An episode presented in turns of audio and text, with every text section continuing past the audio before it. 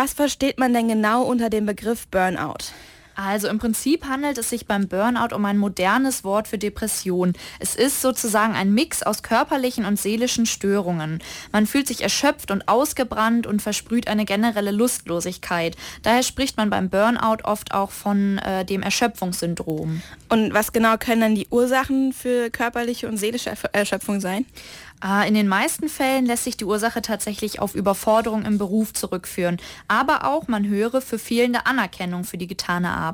Bei hoher Arbeitsbelastung ist das Stresslevel nämlich extrem hoch und kann so zu dem Gefühl der vollkommenen Erschöpfung führen. Aber auch die Persönlichkeit eines Menschen kann eine Ursache sein. Wenn man zum Beispiel große Angst vor dem Versagen hat oder sehr hohe Ideale und der Wunsch nach Anerkennung dann nicht erfüllt wird. Wie ermittelt man denn genau, ob jemand an Burnout leidet oder vielleicht doch nur an kurzzeitiger Überforderung? Äh, dafür gibt es einen ausführlichen und langen Fragebogen, für den man so circa eine Stunde braucht. Am Ende wird dieser Fragebogen dann ausgewertet und es wird ermittelt, ob wirklich das Burnout-Syndrom vorliegt oder nicht. Wenn ich jetzt nur einen Fragebogen ausfüllen muss, ist die Gefahr dann nicht hoch, dass viele die Symptome einfach nur verfälschen?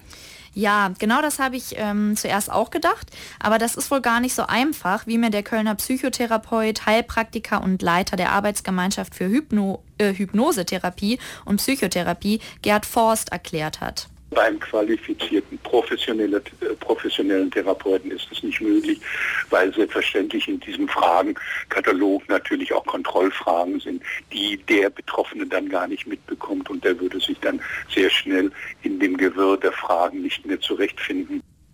Also der Fragebogen ist schon so aufgestellt, dass ein guter Therapeut es sehr schnell merkt, ob er, ob er es mit einem echten Patienten oder einem Urlaubssuchenden zu tun hat.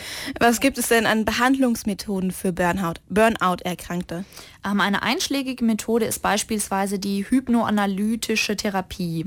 Also eine ganz spezifische hypnotische Therapieform, die dann individuell auf diese Burnout-Erkrankung ausgerichtet wird. In jedem Falle einer der kompetentesten Therapien, weil eben diese Therapie äh, sehr hilfreich ist und äh, den Patienten dann auch davor bewahrt, wieder rückfällig oder einen Rückfall zu bekommen. Die Dauer einer solchen Behandlungsmethode zur Heilung von Burnout ist dann von Patient zu Patient völlig unterschiedlich und kann von zwei bis drei Monaten bis hin zu zwei oder drei Jahren dauern. Oh, das, das ist ein großer Unterschied. Gibt es noch Tipps, wie man eventuell größere Auswirkungen von Burnout verhindern kann? Ja, die gibt es definitiv. Das Wichtigste ist, dass man wirklich einen qualifizierten und professionellen Therapeuten aufsucht. Dann ist es auch noch wichtig, dass man früh genug die Anzeichen bemerkt und handelt. Lieber man erfährt dann äh, relativ früh, man hat nur eine stressige Phase, als dass man äh, später schon unter chronischen Burnout leidet. Stimmt allerdings Burnout eine Krankheit, mit der auch Studierende schon nach und nach in Berührung kommen, wenn sie nicht gerade nur auf Urlaubssuche sind. Danke Leandra für diese Information.